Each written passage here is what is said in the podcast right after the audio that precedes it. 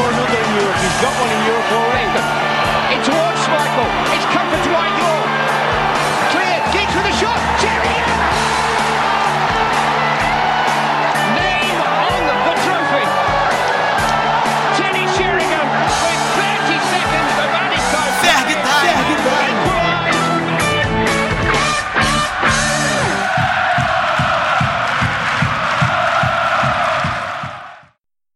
Olá pessoal, bom dia, boa tarde ou boa noite.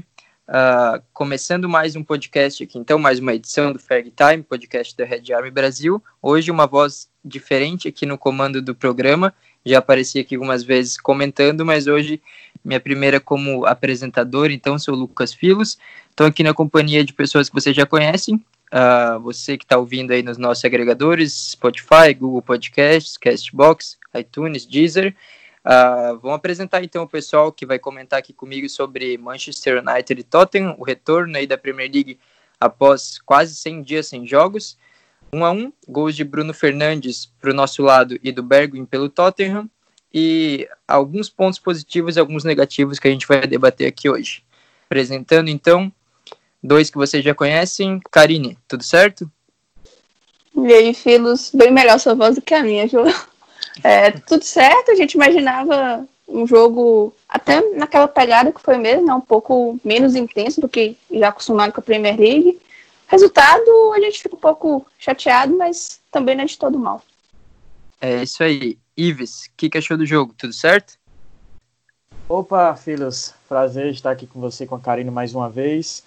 O jogo eu achei que primeiro tempo a gente começou bem até o gol do, dos Spurs e teve uma segunda, um segunda etapa de jogo bem, bem interessante, alguns pontos que a gente vai levantar aqui, além dos, dos pontos positivos, como uma boa entrada do Pogba, alguns outros negativos, como possíveis falhas de Maguire e De Gea, e um Rashford um pouco ainda tímido pós-lesão e, pós, e nesse retorno pós-parada pela pandemia do novo coronavírus. É, eu, eu acho também que foram, foram pontos bem importantes aí que a gente vai abordar nesse episódio e até algumas coisas mais naturais por ser o primeiro jogo depois de tanto tempo sem jogar, né? É, é uma situação bem atípica para os jogadores, então é claro que eu acho que as análises que a gente fizer aqui hoje, que o pessoal está fazendo, a gente tem que esperar mais um pouco também para ver o que, que vai continuar acontecendo nos próximos jogos, né? Que também a gente vai debater aqui, só para passar a situação aqui para o pessoal. O United, então, com esse empate com os resultados da rodada, permaneceu na quinta colocação, 46 pontos. O Chelsea ganhou hoje da Aston Villa, né, de virada, hoje no caso domingo, a gente está gravando domingo à noite, 51 pontos, então a gente ainda vai precisar tirar essa, essa distância para conseguir entrar ali no top 4. Wolverhampton, 46 pontos, venceu ontem o Aston Villa fora de casa, o Sheffield tropeçou mais uma vez, perdeu para o Newcastle, e, e ficou então com 44 pontos na sétima colocação. O Sheffield que poderia ter nos ultrapassado hoje. Então, assim, a rodada, acredito que não foi a melhor que a gente esperava, mas também nenhum desastre. E acho que a, essa reta final inteira aí vai ser bem intensa e com diferença mínima de pontos entre os clubes. Então, uh, começando a falar sobre essa partida, uh, eu acho que é o ponto principal, é o ponto pelo menos o mais debatido aí, principalmente do lado negativo, né, já que não foi uma vitória que a gente esperava, o lance do gol. Falha do Maguire, falha do De Gea, o que, que acharam? O que, que achou, Ives? Então, filhos, eu acredito que, primeiramente, sobre, sobre o Maguire, ele se colocou mal e pelo seu tamanho, né, a gente sabe a sua estrutura física, ele é um cara alto, com um, um corpãozinho assim, grande, né, já, é, fica pleonasmo, mas ele é um cara grande, que ali ele no primeira vez que ele foi dar o bote, ele errou, e quando ele erra, ele perde a passada totalmente, e o, o, o atacante holandês do Tottenham abre o caminho até finalizar para um, uma falha, uma possível falha do goleiro espanhol. Eu acho que ele poderia ter ido melhor nessa defesa. Sobre, sobre Maguire, eu queria levantar um ponto aqui importante. Obviamente que ele não, não foi não foi o melhor, a melhor a melhor jogada que ele poderia ter feito, o melhor desarme, o melhor bote, na real ele nem dá um bote, mas é, esse, lances como esse levantam algumas discussões, principalmente nas redes sociais, principalmente no Twitter, sobre a questão de Maguire ser o zagueiro mais caro do mundo. E levantam pontos como, ah, como um cara desse que, que não consegue dar um bote desse é o cara mais, mais o zagueiro, o defensor mais caro do mundo. E quem acompanha sabe que N fatores diferentes explicam esse valor. Por exemplo, Maguire é um zagueiro que já estava acostumado à liga, era uma das referências do Leicester, de um time que hoje não precisa vender seus principais jogadores, tanto que fez, fez jogo duro até o United ofereceu 80 milhões de libras. O zagueiro titular da seleção, fez uma grande Copa do Mundo, da, in, inglês. Então, o valor eu acho que... pronto também, né? Não é nenhuma pois é. promessa é. e tal. Exatamente, exatamente. E levantar questões desse do valor, eu acho que deixa o, o, debate um pouco fraco, talvez. E uma questão que eu queria levantar aqui para tanto a Karine quanto para o Lucas Filos, muitos falam que o, o Leicester foi atrás do Sonhonku, né? Não, não foi atrás diretamente, mas acabou que o zagueiro turco substituiu o Harry Maguire lá na equipe do Leicester, comandada pelo Brandon Rodgers. E muitas, muitas pessoas falam: ah, Soyuncu faz uma grande temporada e Maguire não faz.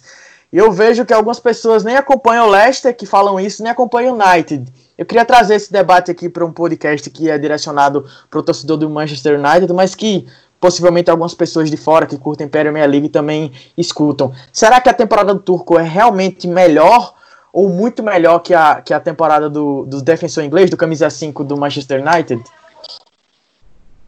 É, eu acho assim... que aí entra uma outra questão também, né? Vocês falando do Maguire, tem a questão do capitão. O Brian Robson deu até uma entrevista recentemente falando da importância dele para o United, que ele não veio só para ser um zagueiro, não veio só para resolver a questão da defesa.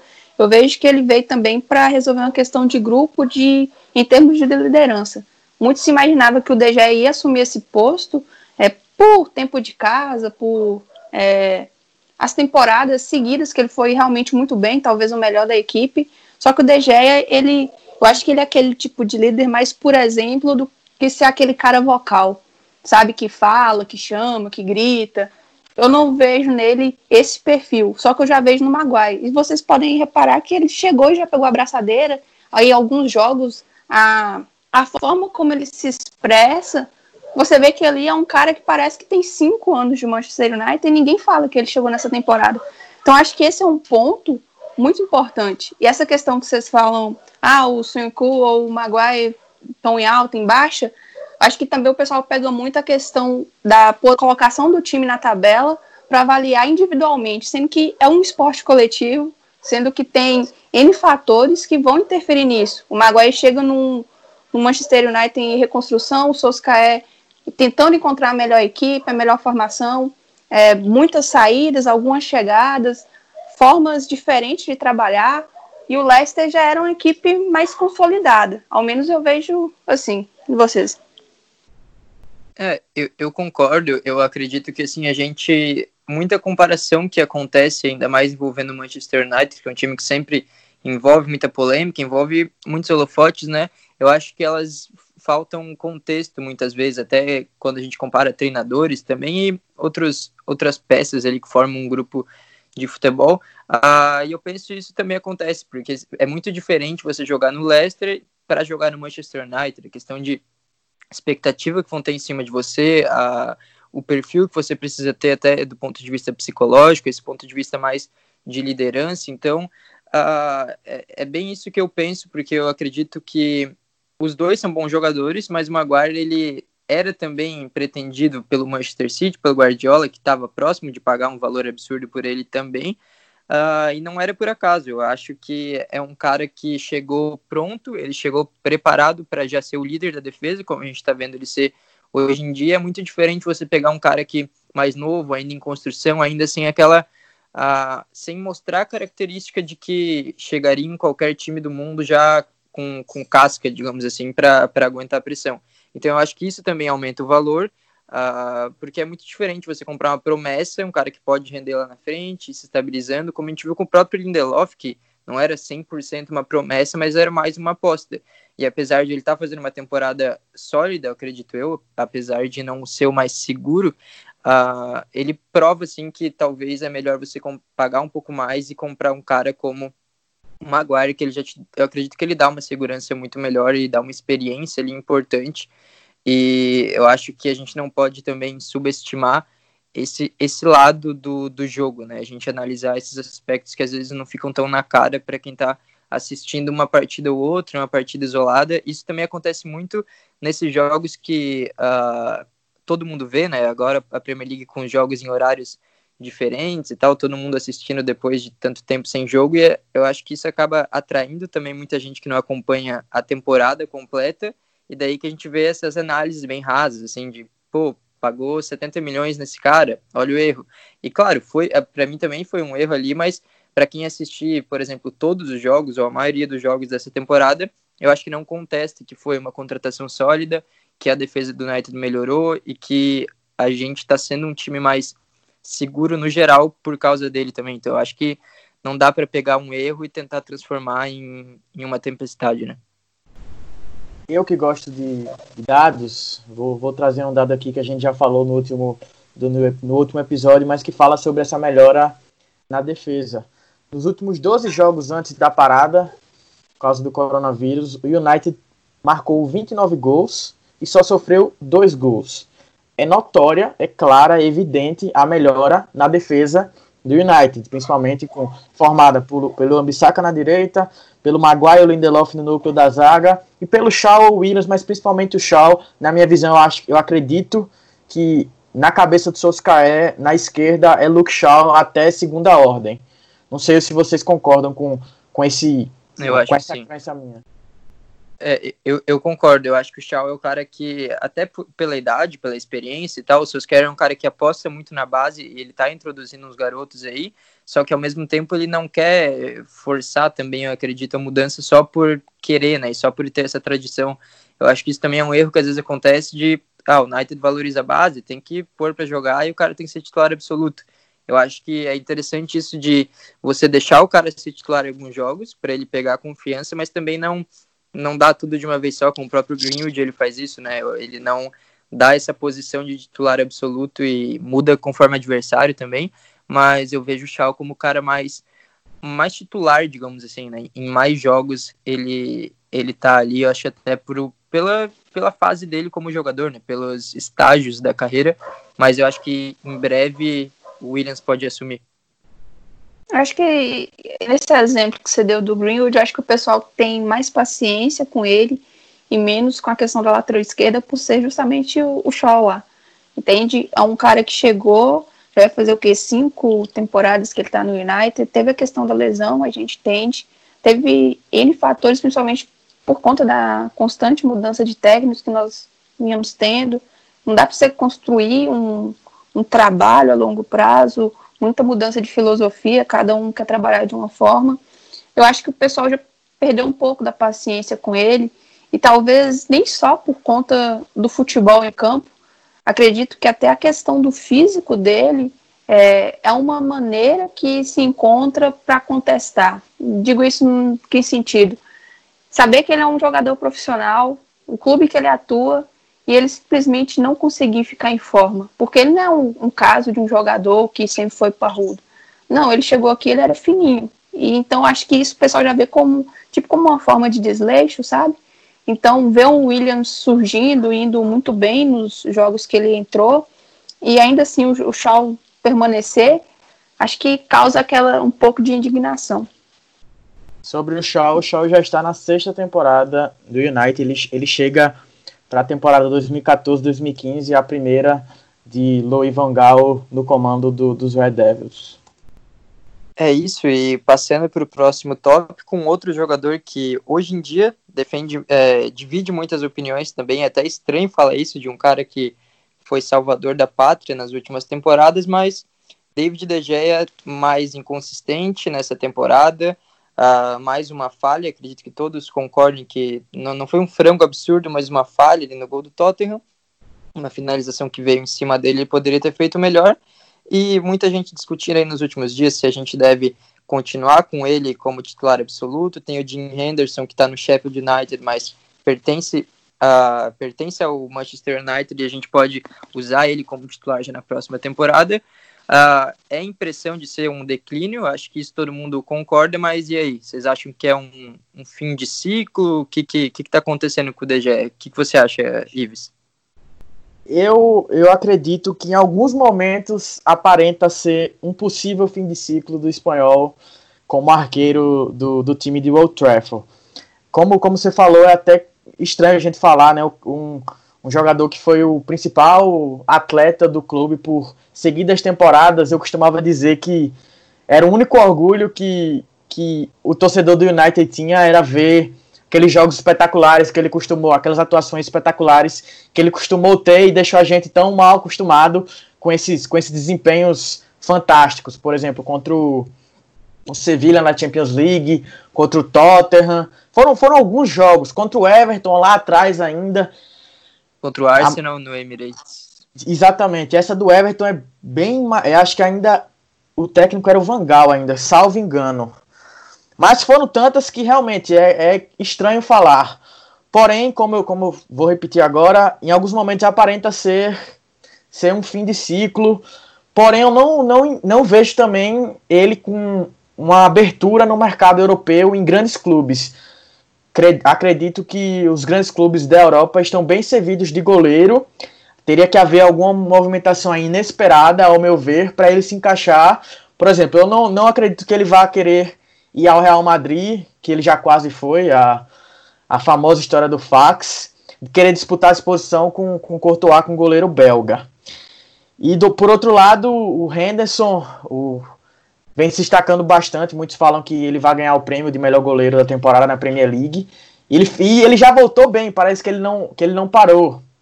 Assim como o Lloris foi muito bem contra o United, o, o Dean Anderson foi muito bem no jogo contra o Aston Villa, salvando uma bola incrível, uma defesa que lembrou uma defesa de Neuer naquele jogo contra a França, lá na Copa de 2014. Carino, você acha que. A gente já discutiu isso há um, há um depois daquela falha de De Gea no último jogo contra o Everton, no 1x1 em Goodson Park. Você acha que o United hoje deveria apostar em Henderson, em Henderson ou ainda poderia ter um tempo com o De Gea até que o espanhol passasse as lutas. Assim, eu acho que o Solskjaer não vai colocar o Gea no banco de imediato. Acredito que se o Henderson é, vier para a próxima temporada, não for é, novamente emprestado ao Sheffield ou a outra equipe, é, ele teria que mostrar mesmo nos treinamentos e o Gea ter falhas constantes para realmente ele ter a sua chance. É, como você falou, isso era tão ponto que eu estava aqui pensando. Não tem como você se desfazer do Gea porque o Real Madrid está lá com o Courtois. O PSG, que também foi vinculado há alguns tempos, é, contratou o Navas. Na Premier League, eu acredito que ele não se mudaria para um, alguma equipe do Big Six e mesmo assim, não tem, a, tirando o Chelsea, não vejo nenhum também com, é, com grande ambição de pegar o De Gea. Bayern, Borussia, não, não vejo ele também tendo esse espaço. Então é aquela questão, você vai manter ele que tem o, ele ainda tem, né, se eu não me engano, o maior salário da Premier League. Ele tem 29 anos, não é um cara também que, ainda mais para posição de goleiro, que está já na reta final de carreira. Vale lembrar que recentemente o, ele trocou de preparador de goleiros, o, acho que é Emiliano Alvarez, que é o que estava com ele na melhor fase, mas também já tinha pegado um pouquinho dessa fase ruim, saiu, veio um, um outro para fazer parte lá da equipe com o Soscaé. Então, não sei se isso também interferiu de alguma forma, mudança no treinamento, não sei, só quem acompanha para poder falar com mais propriedade. Mas é algo meio estranho, como vocês falaram, um cara que vinha sendo a principal referência da equipe, vindo de duas temporadas ruins. A anterior foi, acho que a pior dele, foi muita, muitas falhas mesmo. Essa ele continua falhando, mas bem menos. Só que ainda assim é algo que, que dá um, um certa estranheza, né? Porque o cara assim, são coisas que não dá para entender. Aquela do Everton, a bola vai chutar, a bola bate e volta. Essa da, do último jogo porque são situações que ele não acostumou o torcedor. Ele era o cara que fechava tudo, era muito difícil você passar pelo De Gea, e hoje parece que ele consegue pegar as bolas difíceis, como aquela cabeçada do som, e aquelas que vêm de uma maneira mais fácil, entre aspas, mais em cima dele, ele tem aceitado. Então acho que essa questão Henderson e De Gea é algo que vai ser muito debatido até por conta do momento atual deles dois, Só que você pensa, o Henderson é novo, vem de uma boa temporada, teve a passada também na Championship, mas ele qualquer coisa que ele errar, vamos supor que ele pega a titularidade, qualquer falha, o DG vai estar lá no banco à espreita, sabe? Então não sei até que momento isso também pode ser, pode abalar um pouco o desempenho dele. É, uh, com, completando aqui a, questão com a minha visão, é até algo que eu tenho pensado bastante ultimamente e ainda não consegui chegar numa uma conclusão. Até eu acho que isso indica, acho que muita gente também uh, não tem tanta certeza do que faria, indica que é uma decisão muito difícil, né, para o clube, para o Soscaer, não é uma coisa tão fácil assim de você uh, deixar de lado um jogador que foi tão importante para o clube e que é um goleiro de alto nível, né, claro que nessa temporada tem muitos que foram melhor que ele, mas acho que não dá para tirar também ele de um, de um patamar alto, é claro que não é mais o melhor do mundo, como ele já foi há alguns anos, mas é um cara muito bom e também por toda a identificação com o clube e tal, tudo que ele já fez quando a gente estava mal, né? Daí agora que a gente está querendo crescer, uh, acontece o inverso, parece que ele não está correspondendo muito ao nível até dos companheiros ali da defesa. E mas também o Henderson ele é um cara que eu acho que pode chegar num patamar muito alto, o desempenho dele hoje em dia é ótimo e ele tem uma personalidade também muito interessante, é algo que o Solskjaer valoriza bastante, é a confiança, certa arrogância, digamos assim, do lado bom, né? Aquele jogador que, uh, que faz de tudo para vencer, que se sente realmente uh, em posição de, de, de, ser melhor que os adversários a todo momento. E ele tem um perfil bem interessante. Eu acho que o Sulskar deve ser um fã dele, mas é uma situação muito difícil. E eu acho que essa reta final da temporada pode pesar. E eu acho que as atuações do DGE vão estar sendo bem analisadas por toda a comissão técnica ali, e eu acho que ainda não tem nada assim muito decidido na cabeça do Susquero ou do United no geral, e realmente precisa ter mercado para o DGE para a gente conseguir uma venda. Eu acho difícil ver ele no banco. Eu acho que para ele, para a gente não ter o Henderson titular é só com o DGE vendido, até pelo salário, a gente não ia pagar um salário tão absurdo para um reserva. E teria que acontecer alguma coisa diferente aí. Talvez a Juventus, eu acho que é o único clube que poderia ir atrás de um goleiro, mas Uh, não sei também por questão financeira se eles fariam isso agora. Mas então, uma questão muito complicada, muito difícil de, de falar, até eu acredito nesse momento. E vamos para a próxima. Uh, Pogba é um cara também que divide opiniões da torcida, um cara que voltou nessa, nessa partida da retomada contra o Tottenham, entrou no segundo tempo, muito já esperava ele desde o começo, mas por ritmo de jogo mesmo, Solskjaer preferiu introduzir ele depois e acabou, não digo mudando a partida, porque o United eu acho que já era um pouco melhor ali do que o Tottenham, mas ele elevou com certeza o nível do time, né? Ele parece que carregou mais uh, os companheiros para frente, a confiança aumentou de todo mundo ali e as jogadas começaram a fluir melhor. Até a própria jogada do pênalti que daí o Bruno Fernandes converte foi sensacional ali dos pés do francês. Uh, achei uma atuação muito boa e que nos dá uma, uma perspectiva ótima aí, pelo menos para essa reta final, né? O que, que vocês acham? Eu já, eu já queria responder, é, responder com uma pergunta para você, Filos. É, eu conversei com, com o Fabrício no último episódio sobre isso, antes do jogo, como é que o encaixe do meio-campo pode, pode ocorrer, como o Solskjaer deve pensar esse meio-campo. Na minha visão, eu acho que ele pode testar o meio-campo com McTominay, Fred, Pogba e Bruno Fernandes mais avançado mais livre, mais perto do gol. Gostaria de saber a sua opinião sobre isso. Após esses minutos de Pogba e Bruno Fernandes juntos, como é que você acha que pode haver esse encaixe do português com o francês? Assim, eu acredito que realmente, é, por questão de entrosamento e tal, de um gostar de jogar com o outro, acho que vai ser natural. Como a gente já teve uma amostra nesse jogo, eles mostrar um certo entrosamento. Eu acho que todo grande jogador gosta de jogar com um cara assim. E o próprio Pogba, é, e tem dois lados também, porque o Pogba, ele sabe que precisa de jogadores melhores do seu lado para sua reputação também crescer, para a carreira dele alavancar de vez. E o Bruno Fernandes, ele tá chegando num clube grande, é, no sentido global, né? Pela primeira vez na carreira, e ele também deve, deve gostar dessa experiência de jogar com caras como o Pogba. Aí eu acho que vai muito dos seus querem saber aproveitar e saber dividir um pouco as funções, porque ambos gostam de ser uh, cara, digamos assim, do time. O Pogba ele foi por muitas temporadas, mesmo com algumas críticas, a gente sabe que ele fazia muita coisa em campo. E o Bruno Fernandes no Sporting também, e vinha fazendo no United muita coisa. Um cara que gosta de estar perto da bola, de estar participando a todo momento. E também me lembra de uma, um problema que a gente teve quando o Sanches veio, né? Que não teve uma compatibilidade boa com o Pogba, apesar de ser dois ótimos jogadores, eles ficando muito tempo na mesma faixa do campo. Às vezes a gente imaginava que o melhor seria ter pelo menos um pouco mais de distância entre eles para não gerar esses problemas posicionais mesmo. Eu acho que aqui está o ponto chave. Eu acho que eu colocaria o Pogba numa função um pouco mais de um distribuidor mais recuado. É claro que não dá para você limitar totalmente um cara como ele, mas aquela velha história de atuar um pouco como ele atuou na França, na Copa do Mundo, que ele foi um dos melhores jogadores do torneio, numa função que é menos brilhante, digamos assim, do ponto de vista de chegada na área e tal, que ele também faz muito bem, mas você consegue aproveitar um ótimo lado dele, que é dos lançamentos, como a gente viu para o Rashford ali nessa partida, dos passes mais longos, da distribuição, um cara que tem um físico muito bom também, eu acho que dá para a gente aproveitar,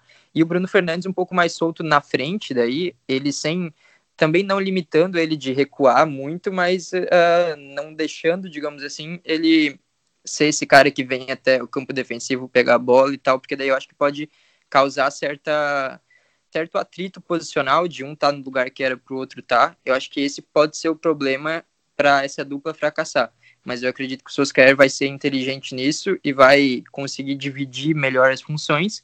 E daí eu acho que o Bruno tendo uma responsabilidade de ser o cara ali do ataque, mais voltado para criar chances, finalização mesmo, a gente pode tirar o melhor dos dois e, e não ter problemas como a gente teve com outras duplas também que já foram promissoras, mas não deram muito certo, né? Então, eu vejo esse como ponto-chave da questão e, e acredito, assim, sendo otimista, que, que eles vão, vão trazer uns frutos legais para o United. O que, que você acha, Karine? Uma questão que estava sendo debatida também era se a gente continuava jogando com a com essa linha de defesa com dois zagueiros e os dois laterais, ou se aderia àquela linha de três que o Solskjaer usou em alguns jogos grandes, contra o Liverpool, por exemplo, com o Maguire, o Lindelof e o Shaw muitas vezes por ali, porque o Bali estava machucado, o Tonzeb também se lesionou em alguns períodos, e para poder justamente aproveitar todo, todo esse meio campo. Digo isso porque o McTominay estava muito bem antes de se lesionar, o Bruno Fernandes chegou voando, o Pogba, embora estava machucado, já tinha aquela expectativa, se o Bruno Fernandes chegar, como eles podem é, jogar, o Bruno chegou e aí veio a, a outra expectativa, imagina se o Pogba estiver ao lado dele, o que essa equipe não pode ser, e o Fred, que deu uma baita volta por cima na temporada. Então seriam quatro caras ali. Eu não sei muito bem se teria espaço para jogar eles juntos. Então é uma questão que eu também fiquei um, um pouco assim em dúvida. É óbvio que o Bruno Fernandes e o Pogba 100%, eles vão ser titulares. Mas essa questão do Fred e do McTominay é algo que eu fico um pouco assim ainda sem saber muito bem porque o Fred ele não tem sido tão bem no ataque como era dos tempos de Shakhtar, mas a gente também entende que questão da liga, questão da forma de jogo da equipe e também por ele ter dois companheiros que são mais eficientes nesse tipo de chegada. E defensivamente ele melhorou, mas eu não sei se ele dá mais segurança do que o McTominay. Então é algo que eu fico cheio de cheio de interrogações na minha cabeça para saber como seria a melhor forma porque eu realmente não entendo assim muito bem é, como o Solskjaer planeja essa equipe, principalmente em jogos grandes. A gente vem num processo de reconstrução, é algo que a gente já vem falando há muito tempo aqui, e aí por vezes ele tenta ser um pouco mais defensivo, usar mais da velocidade, do contra-ataque, e a proposta de jogo dele, eu acho que o ano que vem vai ser mais clara, em que sentido?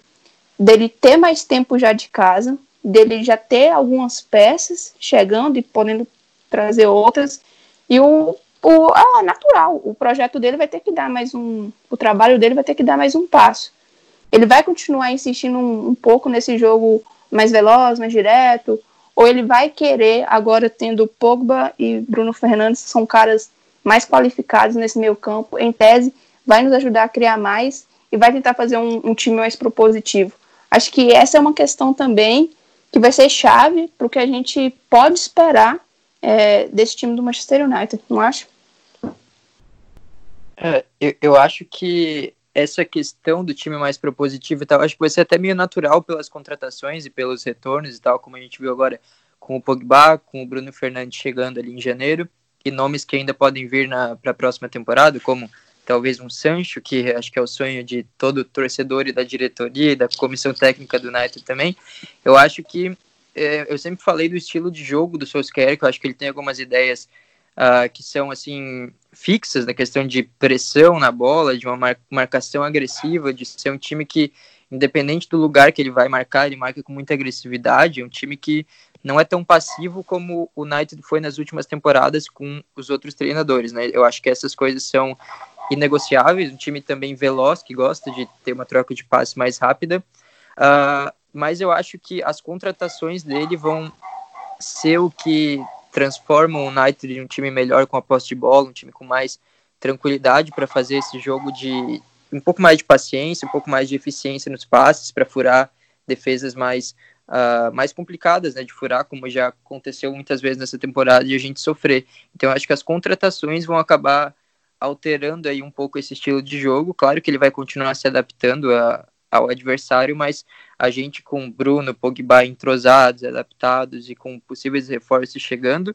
eu acho que naturalmente o time vai se sentir também mais confortável para fazer esse jogo com a bola e de, de amassar mais o adversário no, no, no, campo dele e não tanto depender do contra-ataque, da transição, mas eu acho que a transição também vai continuar sendo bem utilizada porque é um ponto forte, né? Então a gente tem que aproveitar. O que, que você acha, Ives?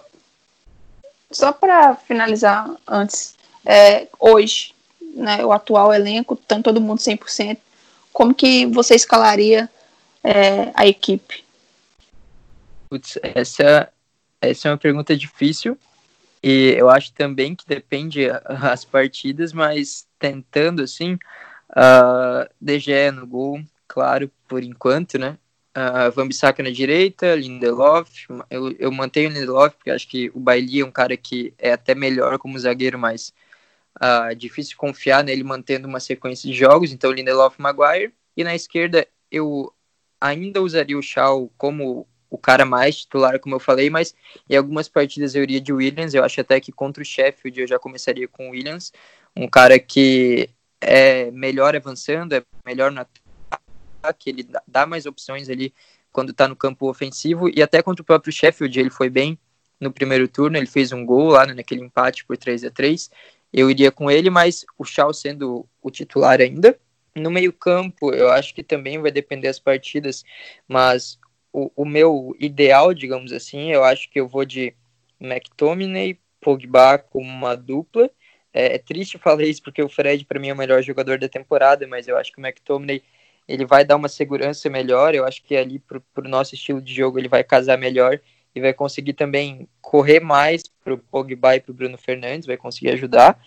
Uh, centralizado ali como o 10 o Bruno Fernandes, na esquerda o Rashford, no ataque Martial e na direita eu acho que também aí mudo de acordo com a partida. Eu acho que o Greenwood já deve começar contra o Sheffield, tá? Voltou muito bem. Importante falar também que ele voltou mais preparado fisicamente falando, né? Acho que todo mundo percebeu que o corpo dele já está mais uh, desenvolvido, ele está mais forte, é um cara que acho que vai conseguir, uh, vai começar agora a ter ainda mais minutos. Acho que essa evolução é natural de um, de um cara que entra às vezes para um titular ou um décimo segundo jogador, mas também em algumas partidas que a gente vai precisar de mais velocidade, eu ainda iria com o James mas então, para essa próxima partida, até que a gente já vai falar daqui a pouco, eu iria com o Greenwich na direita.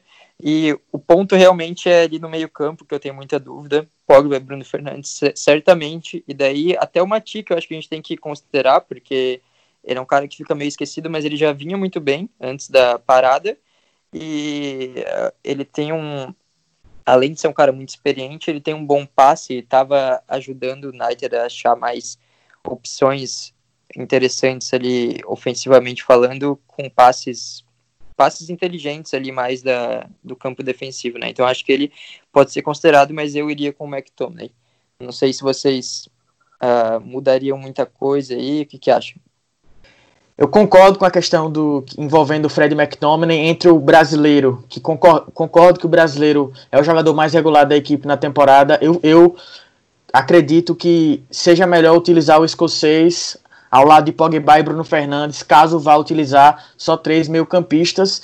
E no geral, acredito que a equipe seja isso mesmo. Fico feliz com o desenvolvimento muscular do Greenwood. Eu acho que ele é um dos caras que tem tudo para ser uma das caras do United, desse novo United que a gente, a gente espera que vá, vá disputar títulos daqui a algum a pouco tempo, daqui a pouco tempo. Outro ponto importante para a gente debater, acredito que seja esse retorno do Marcus Rashford, outro jogador que estava lesionado e não jogaria mais essa temporada se não fosse essa parada, né, que foi algo triste, claro, mas que por esse lado positivo né, para o United, mas esse retorno dele foi bem discreto, foi um jogador que parecia um pouco enferrujado, um pouco sem confiança, algumas jogadas que ele não costumava hesitar para tomar alguma decisão, ele, ele demorou um pouco ou tomou a decisão errada, então o Rashford é um cara que ainda acho que vai precisar de um, de um ritmo de jogo para voltar naquele patamar excelente que ele estava antes da lesão, né? Uh, como vocês viram essa atuação? Uh, ele até segurou um pouco no ataque, não sei se foi impressão, se vocês também repararam, que ele é um cara que ajuda muito defensivamente também, volta, vai pelo meio e tudo, não fica preso ali só no lado do campo. E em alguns momentos, mesmo no primeiro tempo, eu vi que ele deu uma segurada assim na recomposição. Acho que entre essa questão da lesão, questão do ritmo e tudo, é um cara extremamente é, importante para a gente. Mas é aquela, vai ter que voltar aos poucos. E quando ele se lesionou, eu lembro que. Agora eu não vou lembrar se foi o Van mas teve algum jogador que falou que era uma lesão que incomodava muito. Mesmo você estando parado, você estando jogando e tudo, que causava assim um, um, um certo desconforto e o cara nunca voltava igual. Tinha que ter muita precaução para não ser algo que se tornasse crônico. Então acho que entra um pouco nisso você ter essa parada toda. E eu também, convenhamos, né, não precisa ele se desgastar tanto, já que a gente estava bem resguardado ali com o McTominay, o Fred, e o Tottenham não estava é, sendo aquela equipe que empurrava o United, embora depois do gol eles tiveram ali uns 5 a 10 minutos de mais controle, mas também não foi um, um time que exigia muito da gente nesse, nesses termos. Então acho que é natural a forma como ele, ele voltou. E mais pegando o ritmo e tudo, principalmente na próxima temporada, ou mesmo no final dessa, se a gente conseguir avançar na Europa League, ele já vai estar um pouco mais acostumado e acredito que se soltando mais. Só um breve comentário. Talvez o melhor Rashford da temporada finalizaria melhor aquela jogada do passe longo de Pogba e talvez fizesse até o gol e que seria o gol da virada do United. Esse lance, esse lance lembra um outro lance contra o próprio Tottenham em janeiro de 2019, quando Solskjaer ainda era interino, só que do, de lado inverso, né? Pogba tá na esquerda e lança da esquerda para o Rashford entrar um facão da direita e finalizar cruzado o gol que foi o gol da, da vitória do United, ainda em Wembley, salvo engano. Acho que sim, foi em Wembley. O estádio do Tottenham ainda não tinha sido oficialmente inaugurado. É, eu concordo. Eu também pensei isso na hora. Esse lançamento do Pogba foi muito semelhante com, com o desse jogo e eu acho que um Rashford sem lesão faria aquele gol ali sem muita dificuldade. Então são pequenos detalhes que fazem a diferença, né? Torcer para esses pontos não não não fazerem a diferença numa vaga ali para Champions League. Mas então acho que sobre o jogo é isso. Vamos passar aí também os próximos jogos. A gente tem mais uma partida fundamental na briga pela Champions ali ainda na Premier League, também outro confronto pela FA Cup, que a gente tem chance de ganhar esse título ainda Europa League, né? Mas então, quarta-feira, duas horas, nosso retorno ao Trafford contra o Sheffield United, que vem tropeçando, mas vale lembrar que é um dos times mais difíceis de superar uh, nessa Premier League, até fora de casa, é um time que antes da derrota que ele teve nesse domingo para Aston Villa, uh, para Aston Villa não, para o Newcastle, ele tinha perdido apenas duas vezes fora de seus domínios para o Manchester City e para o Liverpool, ou seja, para o vice-líder e para o líder, né? Então é um time que, apesar de não ter muito nome, não ter muitos jogadores conhecidos ou uh, jogadores que chamam muita atenção, ele é, é osso duro de roer e joga com um estilo que costuma dificultar para quase todas as equipes, né? Porque é um time muito agrupado, um time que mantém as linhas muito próximas, seja atacando, seja defendendo. Ele sabe o que fazer com a bola e lá atrás também tem uma linha que não chega a ser a mais retrancada, digamos assim, possível, não joga totalmente ali próximo do próprio goleiro, mas é, mantém uma organização que também não permite muita bola nas costas, essa transição, esse espaço que o United gosta de utilizar, que inclusive é algo que acho que o Solskjaer pode aprender ali como um erro que cometeu contra o Tottenham, que ele usou o Daniel James, o Tottenham baixou muitas linhas e a gente não teve essa velocidade que o James explora e faltou um cara mais técnico, então acho que até vai ser um jogo para o Greenwood aparecer e que ele prevalece mais nos espaços curtos e consegue encontrar uh, encontrar condições melhores contra times bem fechados. Então o Sheffield provavelmente vai fazer um jogo difícil, mas o United também tem totais condições de superá-los e a gente precisa, né, um jogo em casa, um jogo importante para não deixar o Chelsea se distanciar aí na quarta colocação. O que, que vocês acham desse jogo? Tem a questão também que o Chelsea vai pegar o City, né? Então é uma oportunidade para o United diminuir a vantagem, voltar para dois pontos, contando, claro, contra o preço do Chelsea. Como você falou, ainda tem a questão do Henderson, né? Emprestado, não deve atuar. Acho que vem sendo a principal peça do Sheffield na temporada. Incrível temporada, na verdade, de Premier League. E como você falou, essa questão do James é também outra coisa que não tem tanta propriedade, né, para falar em termos de jogo, como você, o Fabrício, não escondo, mas é algo que você repara muito bem isso. Ou você coloca o James para cansar os defensores ali, é, mesmo sem ter muito espaço para fazer aquela correria, ou você coloca ele no segundo tempo que vai ter é, o espaço para ele correr. É um dos dois. Eu acho que contra o Tottenham a, a, a expectativa do Soscaé talvez fosse essa de cansar um pouco ele até para ter mais espaço para o Rashford ou o Greenwood no segundo tempo, mas acho que não funcionou muito bem.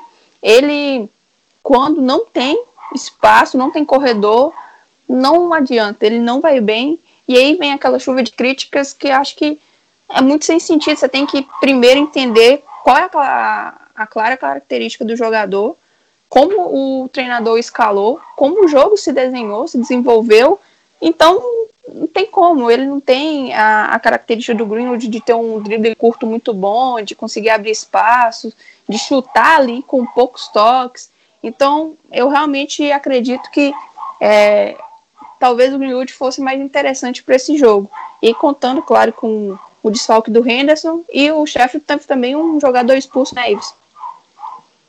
Pois é, o Sheffield teve o John Egan é, expulso contra, o, na derrota contra o Newcastle por 3 a 0 e, e por isso vai ficar fora do, do confronto em Old Trafford. Sobre o Daniel James, eu acredito que é uma expectativa de, de boa parte da torcida que ele melhore suas tomadas de decisão. Já, tinha, já vinha deixando a desejar em algumas tomadas de decisão e também deixou de, de e também deixou a desejar em alguns lances no, no, no, duelo contra o Tottenham, principalmente numa bola que ele está na linha de fundo, o Rashford está mais ou menos sozinho na área, ele não consegue achar o Rashford e a bola vai para quase na lateral. Acho que a expectativa de todos nós aqui que o galês melhore isso, desenvolva. É um processo natural, normal. Ele é a primeira temporada dele na Premier League, ainda jovem, e deve ser natural e esperamos que ele possa alcançar outro patamar dentro do, dentro do esporte, dentro do futebol. Sempre ali, a gente acredita que eu acho que deve ser unânime que ele deve se desenvolver ali pela ponta direita. É até o caso que muita gente fala que o United precisa desse ponta direita, que seria o Sancho, que uma adição do Sancho ali no campo, na direita do ataque do United, seria um acréscimo espetacular e elevaria ainda mais a qualidade da equipe. É, e no sábado, uma e meia da tarde, jogo pela FA Cup, então vamos ter um descanso aí de Premier League. Uh, uma competição que a gente tem chance de ser campeão, então acho que seria legal um título para até para dar um pouco mais de prestígio para essa primeira temporada completa do Solskjaer um jogo que é na casa do Norwich, que é Road, e a gente não pode descartar nenhuma surpresa, mas eu acredito que a gente vai vencer, eu acho que a gente passa, até porque Contra o Norwich, a gente fez acho que duas das melhores atuações nessa temporada. É um time que, além de ser muito frágil naturalmente, a gente vê em praticamente todas as atuações deles. Não por acaso são lanterna na Premier League e dificilmente vão, vão permanecer. Ah, o estilo de jogo também casa muito bem com o que o United uh, vem tendo sucesso. Né? Um time que tem uma saída de bola. Que tenta fazer uma saída de bola legal lá atrás, mais elaborada, mas com jogadores que não têm um, um alto nível, e isso acaba gerando problemas até contra times frágeis.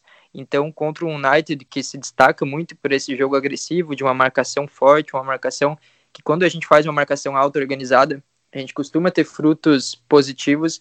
Eu acho que contra o Norwich é, é o mesmo cenário, é muito difícil ver eles mudando a estratégia, a característica, eu acho que o Daniel Fark, treinador, até pode estar um pouco mais atento a isso para tentar salvar aí esse ano, no ponto de vista da, da memória mesmo que o torcedor vai ter, porque acho que o rebaixamento é inevitável. Seria legal para eles uma, uma campanha, talvez uma final de FA Cup. Ele, ele pode ser um pouco mais pragmático, mas é difícil imaginar muita coisa mudando, então é um cenário que o United costuma aproveitar.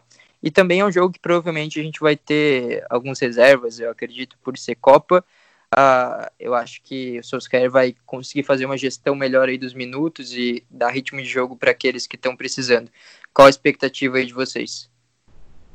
É, então, Lucas, eu acredito que o United tem a obrigação, eu diria que tem a obrigação de vencer o Norwich. O Norwich já estava mal na Premier League, voltou mais mal ainda, mostrando, como você disse, uma fragilidade defensiva que o Southampton explorou muito bem no sábado, né, no, ontem, e eu acredito que tem, que tem que passar. Eu acredito também concordo que o United deve, que Solskjaer deve escalar alguns reservas.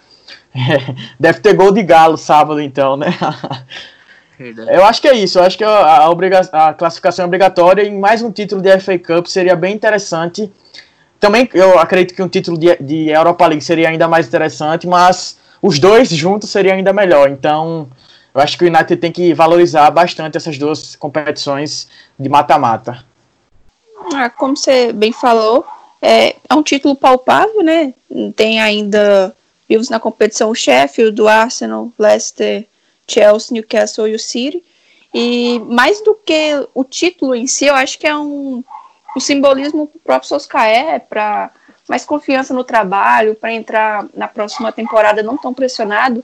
Eu lembro que até estava falando da Copa da Liga, já ia dar assim, um, uma, é, um ânimo a mais, uma confiança por parte da diretoria e a FA Cup é ainda maior do que a League Cup, então é algo que eu acho que vai ser na questão do ânimo, sabe? Que pode ser importante.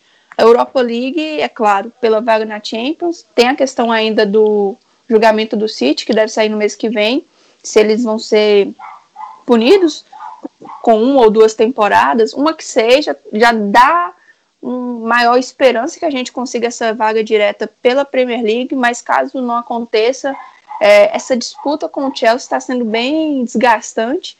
A gente tropeça, eles tropeçam, ou quando eles tropeçam a gente não consegue aproveitar e foi essa toada toda a temporada. Eu perdi a chance de quantas vezes o United teve a oportunidade de entrar no G4 e não conseguiu, tropeçou também. Então, a Europa League seria mais do que o simbolismo, seria realmente a questão da vaga direta.